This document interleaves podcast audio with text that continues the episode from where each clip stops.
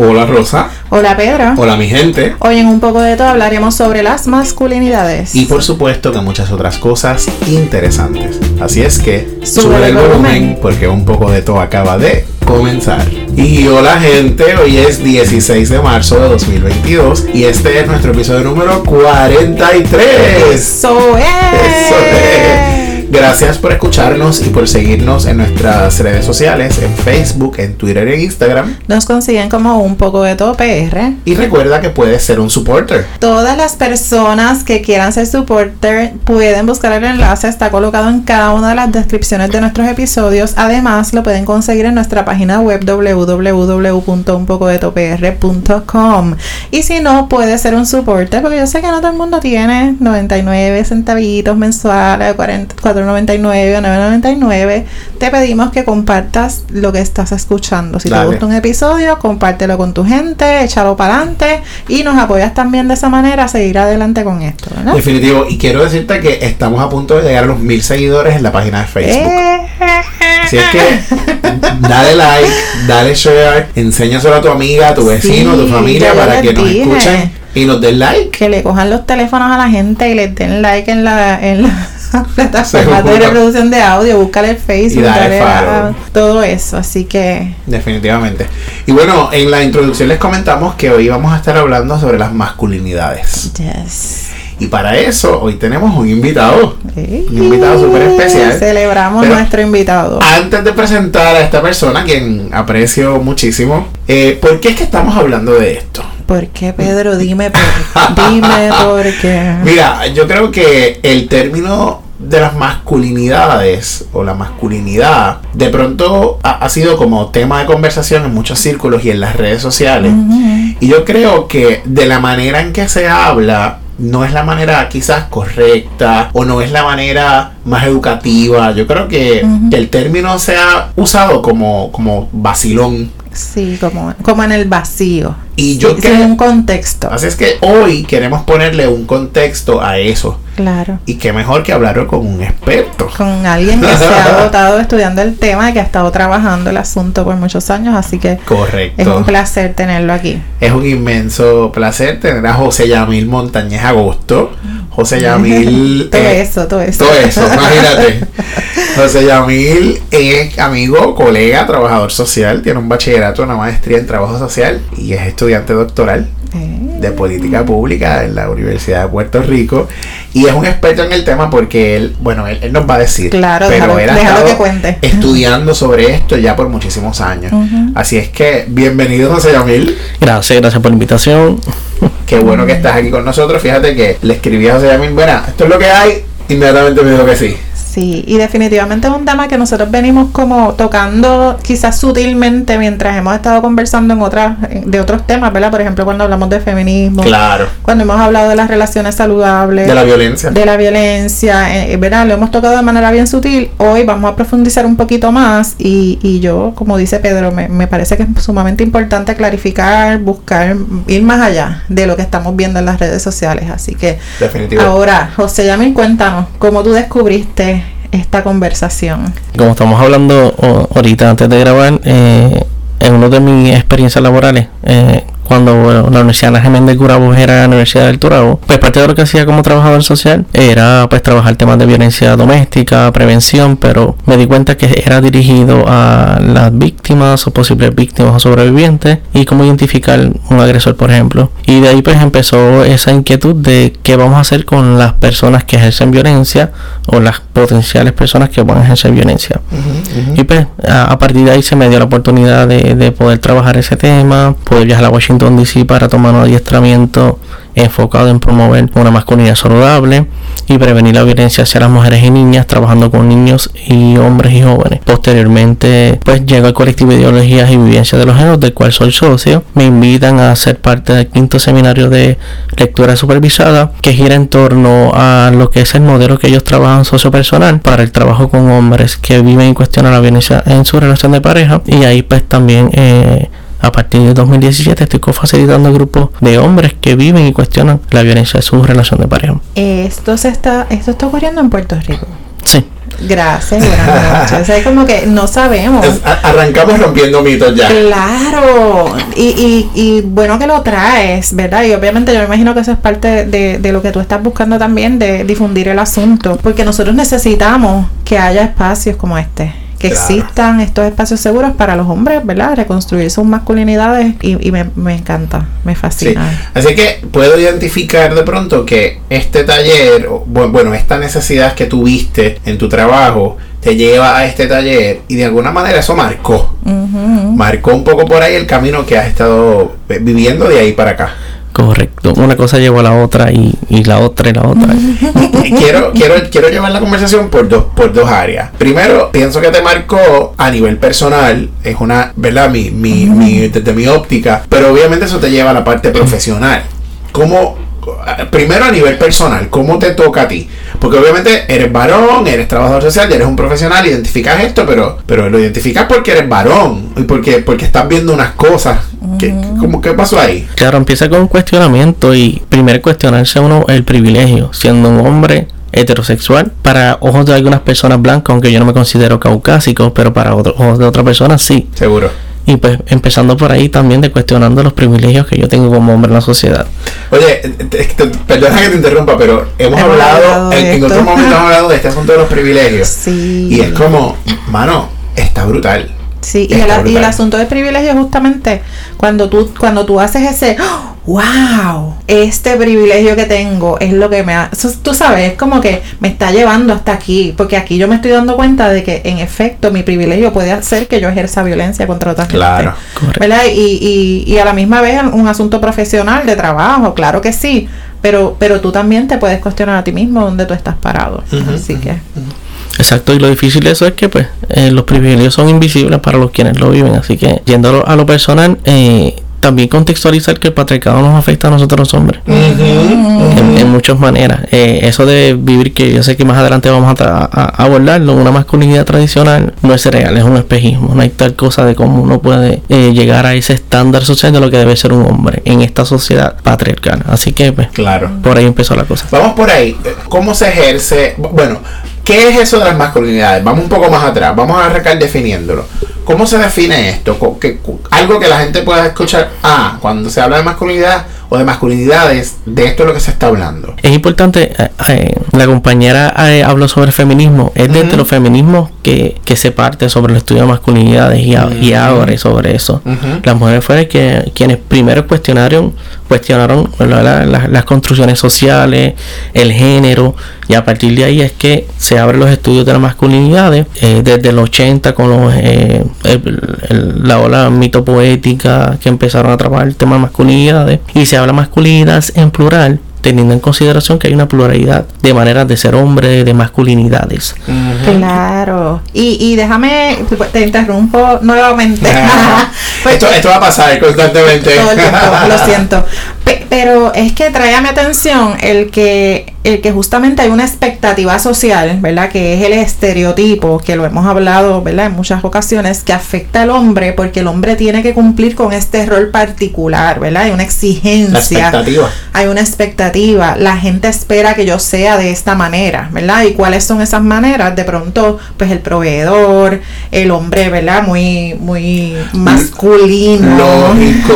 claro, calculado. calculado. Este, justamente la insensibilidad y todas Ajá, esas cosas ajá. que, que vemos que en estos días yo estaba teniendo una conversación en mi, en mi empleo eh, con uno de los compañeros de trabajo que, que estaban cuestionando a otro compañero porque era una nenita, Sí. ¿verdad? Y entonces yo, así como, ¿a qué tú te refieres con, con que es una nenita? Claro. este, estamos hablando de que, de que llora, de que sufre. Por- Porque los hombres sufren, los hombres lloran. Y entonces ahí fue como que, ah, no, yo también lloro. Y yo, pues entonces, ¿qué hay de malo? Porque, porque entonces tienes que decirlo, ¿verdad? Que es una nenita. No, Porque las nenas son las que lloran, Claro. ¿verdad? Ese es el constructo. obviamente mi oportunidad de cuestionar. Claro, pero, pero tiene que ver mucho con eso, con esa expectativa de, de si tú te saliste de esa expectativa, de ese estereotipo, pues entonces ya no, ah, eres una nenita.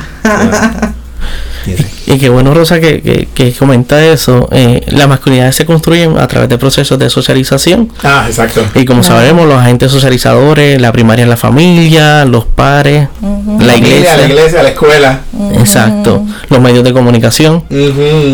Y la masculinidad, por ejemplo, la hegemónica, la tradicional, se construye eh, eh, en lo que se habla eh, en la triple negación. Me explico. No soy favor, nena. explícanos. La triple negación es no soy nena, no soy gay, no soy niño. Oh. Y Wow. constantemente nosotros los hombres estamos viviendo Oye, nuestra vida Como si ser nena, ser niño, ser gay fuera malo. Exacto. Mm, wow. porque no le dijo nenito porque estaba llorando, los niños lloran. Le dijo Ajá, nenita, como nenita. si fuese malo el tu ser nenita y llorar. Claro. Y constantemente estamos viviendo y criando a nuestros varones en que Tú no seas una nenita, nena. tira como nena, llora como nena. Claro. Sí, sí, sí. Corre como nena, juega como nena. Ay, Dios mío. Fíjate que ya, yo siempre digo la frase que me vuela la cabeza, ¿verdad? Y mencionas la masculinidad hegemónica, que- la que conocemos, histórica, La ¿verdad? tradicional. La tradicional. Pero ahorita backstage, como decimos, me estabas mencionando que habían otro tipo de masculinidades. Y me estabas mencionando sobre la subordinada. ¿Qué es eso? La masculinidad hegemónica, eh, una autora que se llama R.W. Conner es quien acuña este término para visibilizar esa masculinidad tradicional. El hombre, como dijo Rosa, proveedor, que está seguro de sí mismo, que no expresa emociones. Pero menciona que hay otros tipos de masculinidades.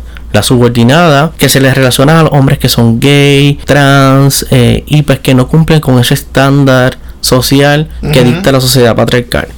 Eh, y la eh, cómplice que es esta masculinidad que a lo mejor no ejerce eh, la violencia o más allá de que ejerza la violencia no cumple con los estándares de este hombre blanco clase alta económicamente estable Heterosexual, etcétera, heterosexual. Pero es un hombre empobrecido que quizás no sea evidentemente aunque en la subordinada se, con- se consideran a las masculinidades evidentemente negras. Hay estas masculinidades cómplices que Que no necesariamente encaja en la hegemónica, pero también disfruta, ¿verdad? De ese privilegio de, que, de la hegemónica. exacto gracias Rosa Sí. Me aprendí lo que me dijiste ahorita. sí, este, a, a mí me parece bien interesante eh, eh, justamente eso y lo veo, por ejemplo, en los casos en que yo tengo, por ejemplo, Rosa tiene una pareja y mi pareja es violento y tú eres amigo de mi pareja y entonces tú a lo mejor no eres violento, pero también eh, entiendes que lo que le está haciendo está bien. De pronto en estos días estaba pensando en ah, pensando en el tema, en lo que pasó con Natalia y Francis. Playmaker. Y Play. Ah, ya. Y la otra Natalia. Sí, Natalia Meléndez y Playmaker Sí, claro. en, el, en el programa. Y de pronto, cuando el otro, este hombre que se me olvida el nombre, sale, lo que le dice es como que Natalia, pero cógelo con calma. Cuando Playmaker ha estado ahí, mire, Barriendo. barriendo el piso. Pero esa él. es la, la, la masculinidad cómplice. cómplice, que es la que no es Playmaker, es el otro que está ahí, que Esa no es la subordinada. que está viéndolo todo, está viéndolo todo, sabe que está pasando algo incómodo que Claro. no necesariamente beneficia a esta mujer y no dice nada. Todo lo contrario, la, la- le dice como que, mija, cógelo con calma, pero no tienes que hablar malo, tú sabes. Ese, así, así es como lo puedo ver. Claro, porque también se han normalizado las diversidades de violencia y pues también si no es evidente que eso es una violencia, el mansplaining por ejemplo, hay algunos autores, o Bonino específicamente habla de micromachismo, aunque hay una crítica de que no, hay es- tal cosa micro. como micro. No, ajá, no. Desde el colectivo, por ejemplo, hablábamos sobre cotidianas solapadas que no son muy evidentes y suceden en lo cotidiano. Y en muchas instancias son un poco más difíciles de trabajarlas porque no están tan visibles y tan conscientes. Sí, es peor. Es peor justamente porque al ser tan invisibles, las damos por sentado. Claro, Y las no, normalizamos. las normalizamos. Las dejamos Exacto. por ahí, no pasa nada. Ay, nena, pero si no te violaron. Él lo que hizo fue que te tocó. Uh, tú, y- pasa- tú te pasaste por ahí, él lo que hizo fue que te miró así de arriba abajo como si te fuera a comer. No te hizo nada. Sí, sí, no, y, y lo que hablábamos ahorita es que yo no le he dado. Ajá, Claro, no le he pero hay muchas otras maneras de ser violento, Yo no le he ¿verdad? dado, en, ese, claro. en ese caso. Yo lo, que, yo lo que le dije fue que le iba a romper la cara, pero yo no le di.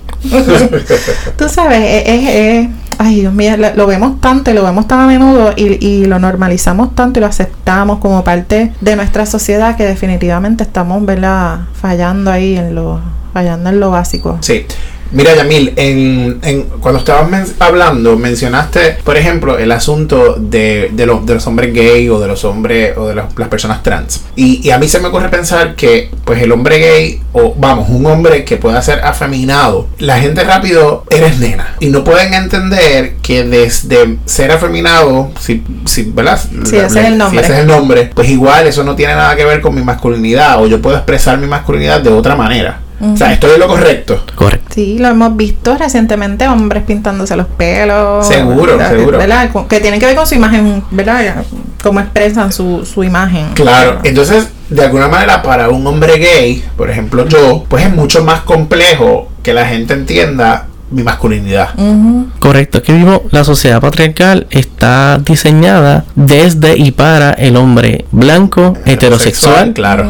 y de clase alta, por decirlo así, que tenga poder económico. Y ciertamente todo lo que no entre dentro de esa caja, pues se ve mal, se violenta, Se rechaza. se oprime, se rechaza y se violan los derechos de la persona. Exactamente, exactamente. Así es que yo me imagino que para las personas trans tiene que ser aún peor, ¿verdad? Sobre todo ya de por sí a la gente le cuesta mucho entender un proceso de transición como ese.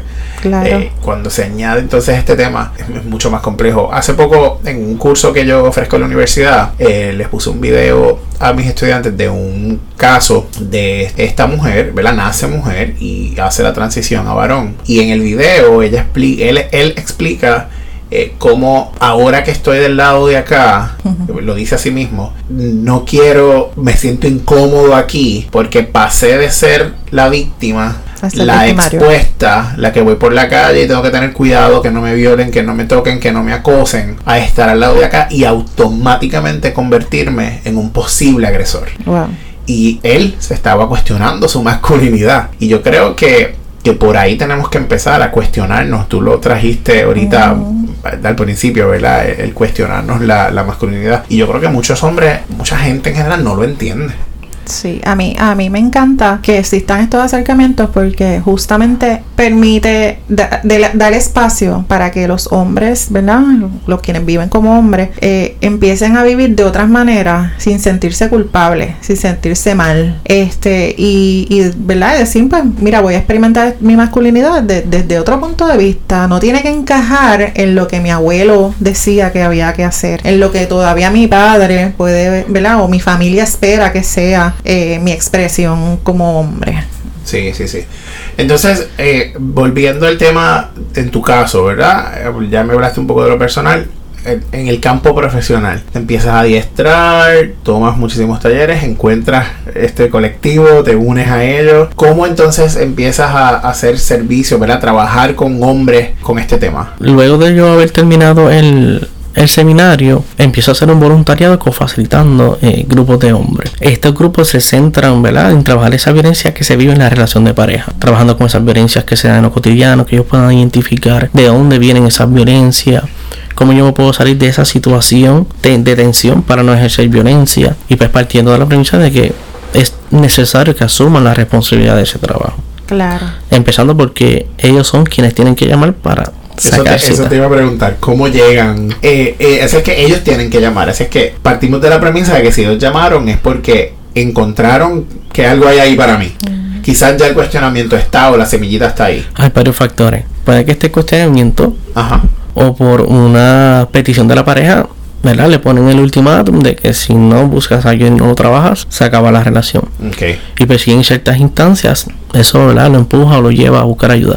Pero es él quien tiene que estas llamar. personas son personas que han tenido alguna situación de violencia de pareja. Correcto. Así que ahí es como que llegan y dicen, espérate, esto no está funcionando, voy a ir a este lugar y esta gente me va a apoyar a, a desarrollar otra cosa. Ellos no saben como con claridad, ¿verdad?, dónde es que van a ir, pero saben que hay alguna una puerta ahí donde pueden abrir. Exacto. Wow, qué interesante. Entonces, cuando llegan ahí, ¿qué ocurre? ¿Cómo es el proceso? Hay un proceso de entrevista que se divide en, en dos partes, eh, una entrevista individual y luego hay una reunión eh, de, de nuevo miembro del grupo, son 52 semanas, ellos tienen que, Es un año. sí, no tampoco es un curso corto, Ujú. Wow. son 52 semanas que ellos tienen que completar, eh, ¿verdad? Con lo que, de- lo que expone lo que es el modelo sociopersonal, que es el modelo del cual el colectivo parte para trabajar la violencia en relación de pareja. Eh, luego de esa reunión, eh, primera reunión de de nuevo miembro, pues ellos van a exponer el suceso más violento que, que tuvieron, o el primer suceso violento con su pareja, el más intenso y más reciente. De ahí se parte. Okay. Y en las reuniones regulares se lee el resumen de la reunión anterior, se comenta ese resumen y luego pasamos a los relatos y de ahí pues nosotros como cofacilitadores facilitamos el proceso. Quien habla es el grupo y quien interviene es el grupo. No yo como trabajador social, no como el compañero Alvin Ríos, que es uno de los eh, cofacilitadores, que es psicólogo clínico, sino que es el grupo, tanto nosotros como cofacilitadores como los demás participantes, intervienen en el proceso o acompañan. Y en el proceso, eh, hay muchas preguntas que de pronto tengo en mente.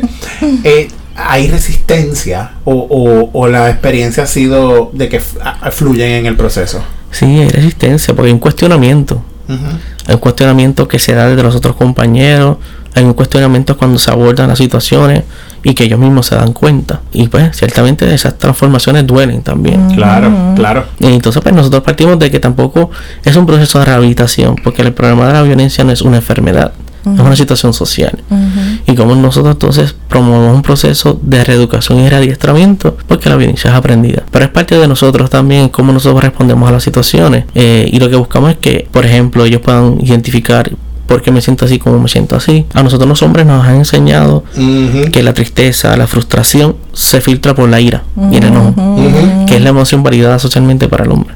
Claro. Y cómo es la necesidad de que el hombre se alfabetice emocionalmente y pueda identificar, oh, me siento triste, me siento frustrado. Y que no hay nada de malo. De sentirse, incluso de sentirse enojo, es parte de una emoción, emoción, pero ¿cómo entonces yo respondo, cómo manejo ese, enojo sin ser violento conmigo mismo o contra la, o hacia la pareja? Me encanta. Estoy aquí así como anonadada. Y me, me, me encanta porque, pues, yo sé y nosotros hemos condenado la violencia de género muchísimo, ¿verdad? De hecho, en, el, en muchos episodios del podcast, pero también sé que hay una carga, ¿verdad? En el hombre, hay un peso en el hombre, algo está pasando eh, con ellos y, y, en muchas ocasiones también los hemos abandonado, ¿verdad? En, el proceso de, de, decir, ah, no, vamos a proteger a las mujeres y no es que lo vamos a dejar de hacer, porque sí hay que proteger a las mujeres, pero también el hombre viene con toda esta carga y todo esto de este asunto social, ¿verdad? Toda esta educación que le hemos dado, ¿verdad? Y, y, lo digo así como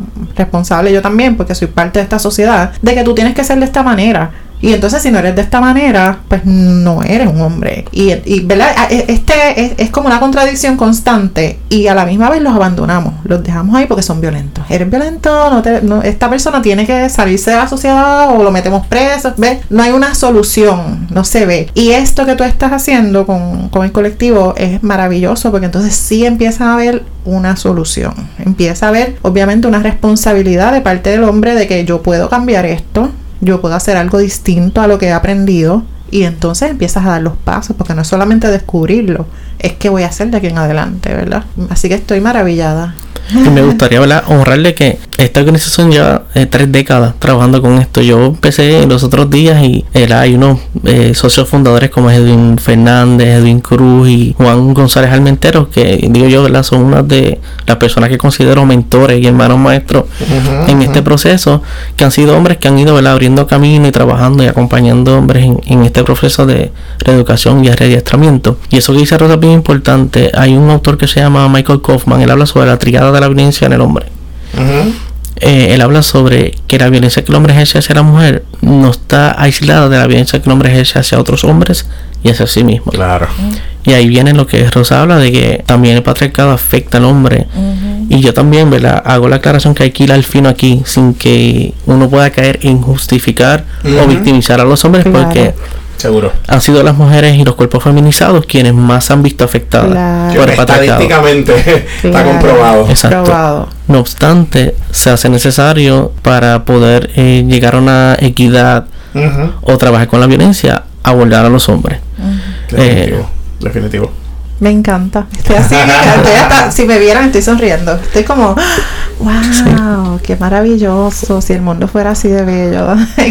y yo, yo me gustaría abundar un poco en eso y, y, y, en la importancia que tiene el que toquemos el tema con los niños, ¿verdad? Con los niños desde muy pequeños. Y no solamente el asunto de que, ay, no toques a las nenas, no se les toca ni con el pétalo una flor, esa cosa tú sabes, eso está súper mega pase, eso no se debería, no, no debería ser la justificación para traer el tema, sino debería ser como tú también te mereces expresar tus emociones, tú también te mereces vivir en paz, tú también te mereces no sentir la carga completa de la responsabilidad económica del hogar en el futuro. Tú sabes, todas esas cosas deberían ser cosas que nosotros toquemos desde con los niños desde muy pequeños, para que entonces, ¿verdad? La carga esa pesada que tienen ya los hombres violentos cuando están cuando son adultos, pues ya no sea, no exista. ¿Verdad? Y, y abr- abramos ese espacio para un mundo un poquito más equilibrado. Sí, y ahorita hablábamos backstage sobre una masculinidad alternativa. Y ustedes saben que nosotros siempre estamos buscando un poco de recursos por ahí y encontramos unas recomendaciones que yo quiero que José Yamil no, nos aborde, ¿verdad?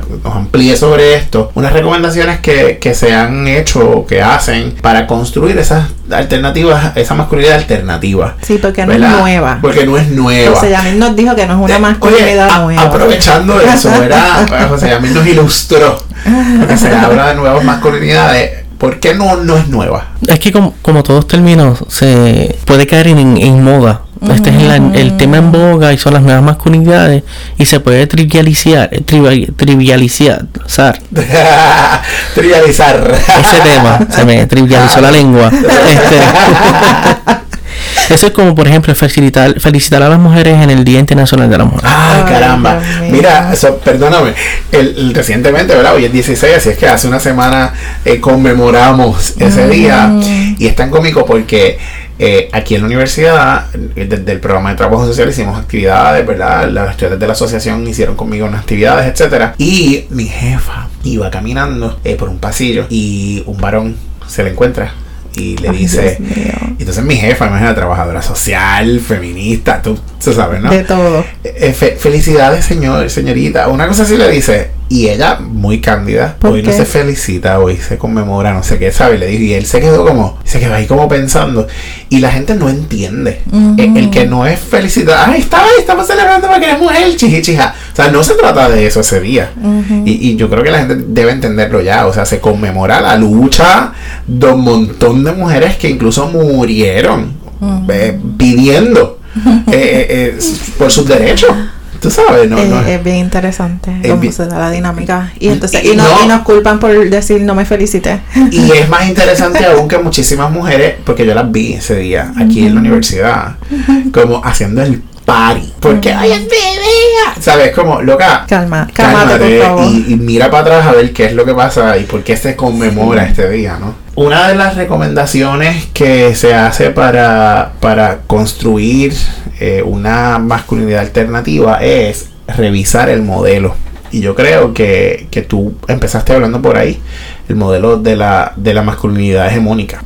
Así es que, ¿por qué es importante revisar el modelo? Es importante revisarlo para entender de dónde parte el que yo como hombre debo no llorar, debo ser proveedor económico como único rol y principal rol como papá, debo ser el jefe de familia y también el revisarlo me va a ayudar a ver cómo me afecta también ese, esa masculinidad tradicional. Mano, y eso no ese modelo no funciona, gente. Hay que revisarlo porque no funciona. Nos está matando a todos y a todas. A todos y a todas y a todos. Y a todos. Eh, otra de las recomendaciones es prescindir de la violencia, salir de eso. ¿Por qué? ¿Qué importancia tiene esto? Para empezar, no, ¿verdad? La vida, la dignidad de, de, de las mujeres que estábamos hablando ¿verdad? hace, hace un momento de quienes más se han visto afectadas han sido las niñas, mujeres y cuerpos feminizados eh, y prescindir de la violencia porque hay otras formas de abordar las situaciones de la vida, hay otras formas de, de reafirmarse, Claro. de hacer valer nuestras necesidades y nuestras expectativas de una manera no violenta.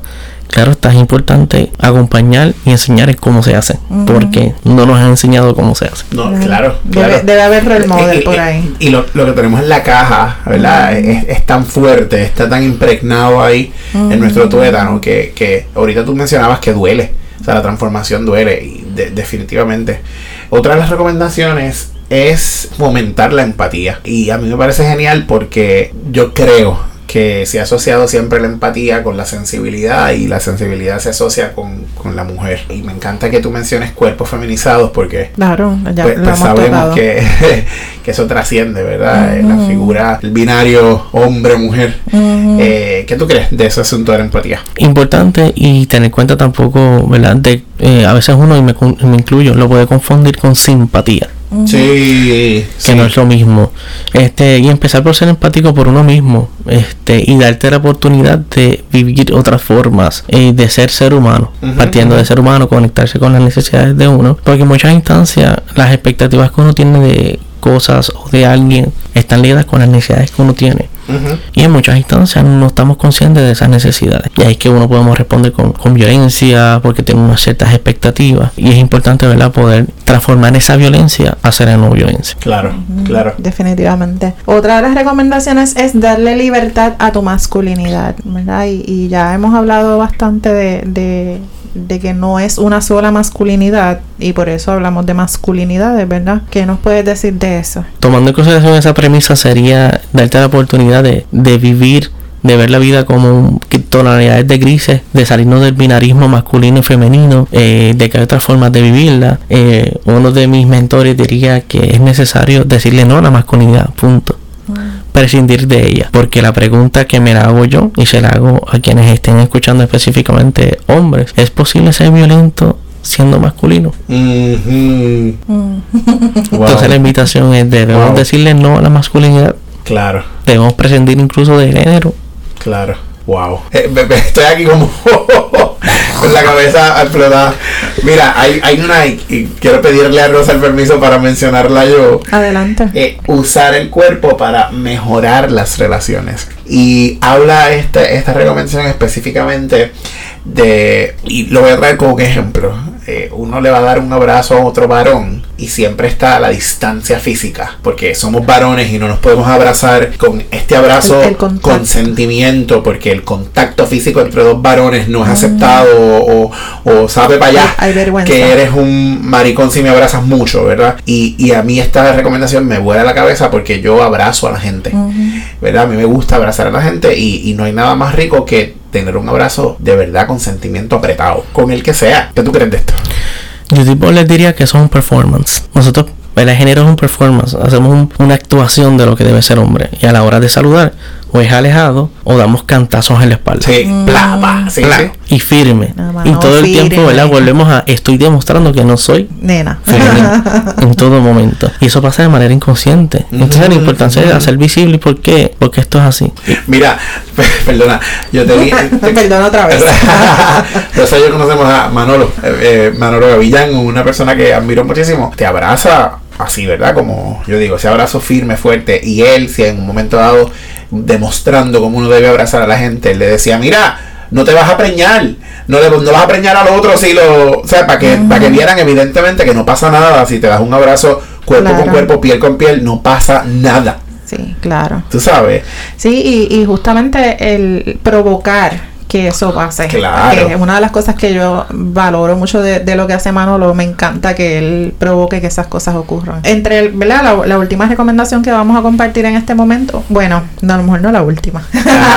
pero de, este, de esta listita que tenemos. Aprender en el camino. Yo creo que, que yo también quisiera aportar un poco aquí. Y es que todos aprendemos, no solamente aprenden los varones, ¿verdad? O los hombres, no solamente aprende, ay, todos aprendemos, yo he aprendido tanto hoy con, con esta entrevista a, a José Yamil, definitivamente eh, eh, darnos la oportunidad de aprender, de estar abiertos y dispuestos a, a crecer como hombres, como mujeres, como seres humanos, eh, definitivamente. Estamos dando un paso, ¿verdad? Con, con Claro. esto, porque, porque enseñamos aquí, bueno, José Yamil nos está enseñando y, y tenemos que continuar aprendiendo. Ay, a mí me encanta. Hay, hay un detalle que no hemos tocado y que me parece que es importante y es el asunto de las paternidades. Y yo siempre, yo tengo un cuento contigo que a lo mejor tú ni te acuerdas o no, o no sabes. Y es que tú me comentaste una vez, lo voy a decir sin pedirte permiso, Mm, que cuando fuiste a tener tu beba, eh, para los que no sepan, José Yamil es papá de dos, un varoncito y una niña. Eh, había un asunto con el gender reveal. Ah, sí. y yo quiero que tú me cuentes sobre eso.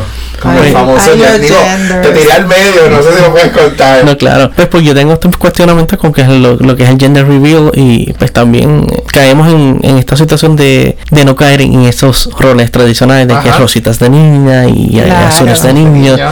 Y pues con mi pareja llegamos a- al acuerdo de que pues el gender reveal se iba a, a decir con el violeta que es el color favorito de ella y quien lo iba a avisar era el hijo mío mayor en ese momento para no encajonarnos porque desde antes que nazcan eh, y es difícil verdad vivimos una sociedad patriarcal y a través de los medios nuestros hijos e hijas van a ser socializados con esos roles tradicionales pero en qué medida nosotros tampoco no aportamos tanto a eso y contrarrestamos o, o paliamos o verdad Y cuestionarlo, cuestionamos eso, entonces un poco por ahí la cosa. Y una manera de, de trabajar la masculinidad y cuestionarse es asumir una paternidad responsable, eh, Activa Activa, activa. presente. Exacto. y sensible. Exacto. Ay, todas esas cosas que hacen tanta falta, porque yo escucho tantas mujeres que están en la maternidad solas, aún teniendo pareja, ¿verdad? Y, y, y, Sí.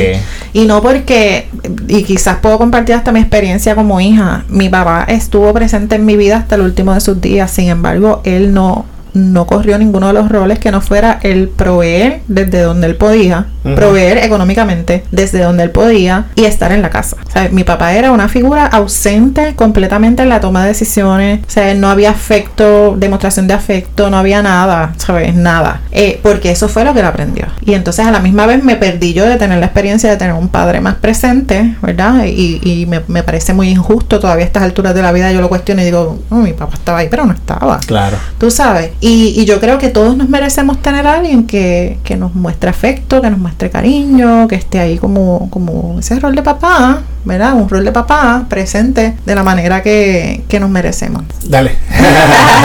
Vamos a hablar de lo- que yo creo también que en la medida en que asumimos una paternidad responsable, presente, sensible, pues, pues estamos siendo un, un role model.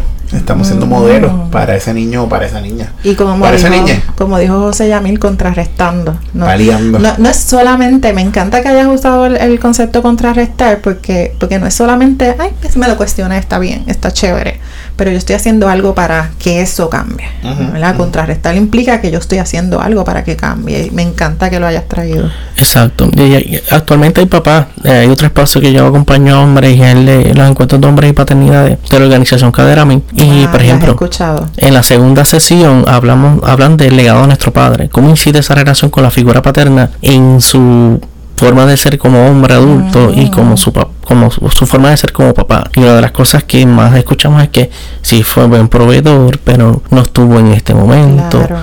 Cuando hablamos de abrazo, ese abrazo de papá No estuvo, esa compasión, ese cariño. Entonces, como también nosotros empezamos a sanar esas cosas y poder, ¿verdad? Eh, empezar a asumir una paternidad diferente a lo que ellos tienen como punto de referencia o nosotros tenemos Sí, como punto de referencia. encanta.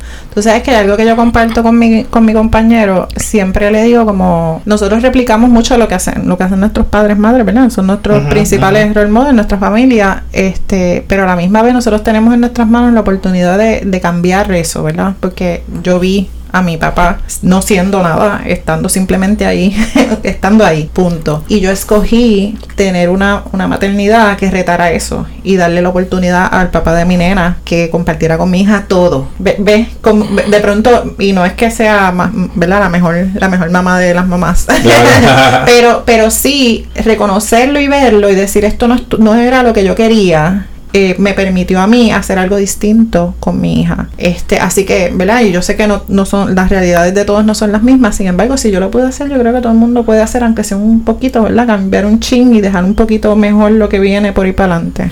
Claro, y tú mismo estabas eh, cuestionando ese rol tradicional de lo que debe ser un papá. Claro. Porque tú bien después podías negarte y no, esto me toca a mí, y no, no, porque tengo miedo que tú no lo hagas. Claro. Pero si no se da oportunidad al hombre a que estructuralmente está de, se promueve. Eh, aquí no hay licencias de paternidad a nivel privado. Este. ¿Qué tiempo tiene el, el papá para que luego que nazca Escapa. envolverse en ese proceso? Claro, claro. Claro. Así es que cuando hablamos de las masculinidades también ten- tenemos que hablar inevitablemente del asunto de las paternidades. Yo creo que es que está súper ligado. Hay unas preguntas que tengo sueltas que no necesariamente están ligadas a este a esto que estamos hablando ahora mismo, pero por ejemplo, cuando tú empezaste a trabajar con este tema, ¿te cuestionaron a ti? ¿Cuestionaron tu sexualidad, por ejemplo? Porque a mí me da la impresión de que el hombre que trabaja con esto le cuestionan eso. Eso, eso es algo que, que es real, lo que estoy pensando. Que me lo hayan dicho a mí, no, no, no, no te lo puedo ni negar ni, Ni hacer- ni afirmar. De frente así decírmelo no. Ok, Pero lo sentiste de alguna manera que alguien pudiera estarlo cuestionando. Quizás sí, quizás Digo, en las no, y no es que sea importante, Claro. pero, pero de pronto sabemos que, oye, lo que se sale de la norma rápidamente le queremos poner otro otra- nombre. claro. Le Exacto. queremos poner otro nombre porque no lo entendemos, no entendemos porque este tipo está ahí bregando con esas masculinidades y pues a lo mejor es que es gay, Sí. tú sabes, a lo Sí, mejor sí. es que tiene, ¿ves lo, ah, por dónde viene la pregunta? De pronto lo puedo lo puedo ver claramente, alguien imaginándose eso, ay, es que a lo mejor José Yamil es y por eso es que le está haciendo eso. Posiblemente, sí.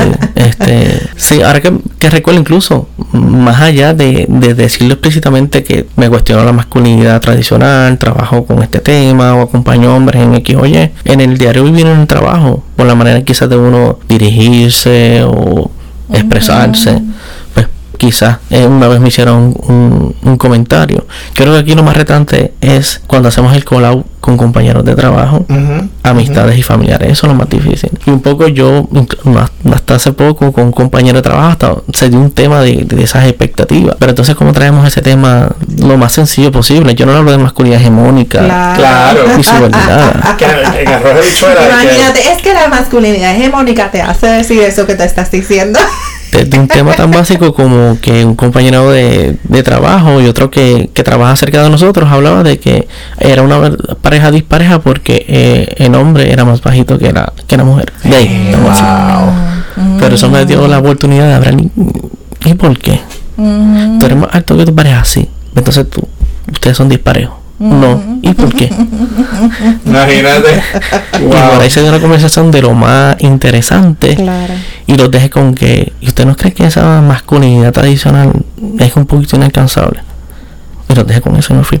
Wow. Sí, y, y cuando hablas del call out, me encanta, de, eh, me, me gustaría como aclararlo un poco, porque de pronto decir call out, Sí. nosotros lo cachamos, este, pero es cuando pasan esas cosas en tu diario vivir, en tu cotidianidad, pasan cosas donde tú puedes identificar que está, el, el- ¿verdad? el machismo, que está toda esta, esta socialización patriarcal se está metiendo en la conversación. Y entonces ahí es que tú dices, eh, un momento.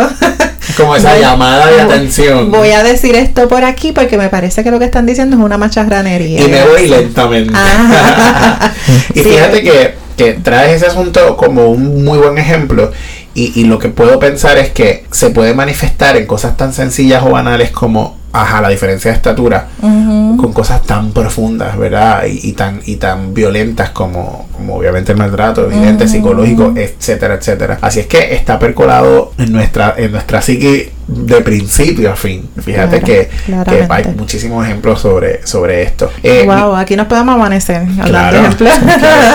Eh, así es que yo creo que yo creo que la conversación está clara. Yo creo que podemos ir redondeando el, el tema. ¿Cuál es tu recomendación final? ¿verdad? Bueno, no final, siempre habrá, pero, pero ¿cuál es tu recomendación? Yo creo que sí, ¿verdad? Uno puede hacer una revisión de cómo está nuestra vida, eh, si hay situaciones de, de pareja donde hay violencia, si entiendes que, por ejemplo, eh, la falta de cuidado o de autocuidado también es una violencia que, te- que se está haciendo uno Sí. hacia uno mismo. Sí. Si, estás, si eres hombre y estás pasando por una situación emocional y no te atreves a buscar ayuda y si acudes a beber bebidas alcohólicas de manera problemática o sustancias, pues eso es una bandera. Mi exhortación a que busque ayuda.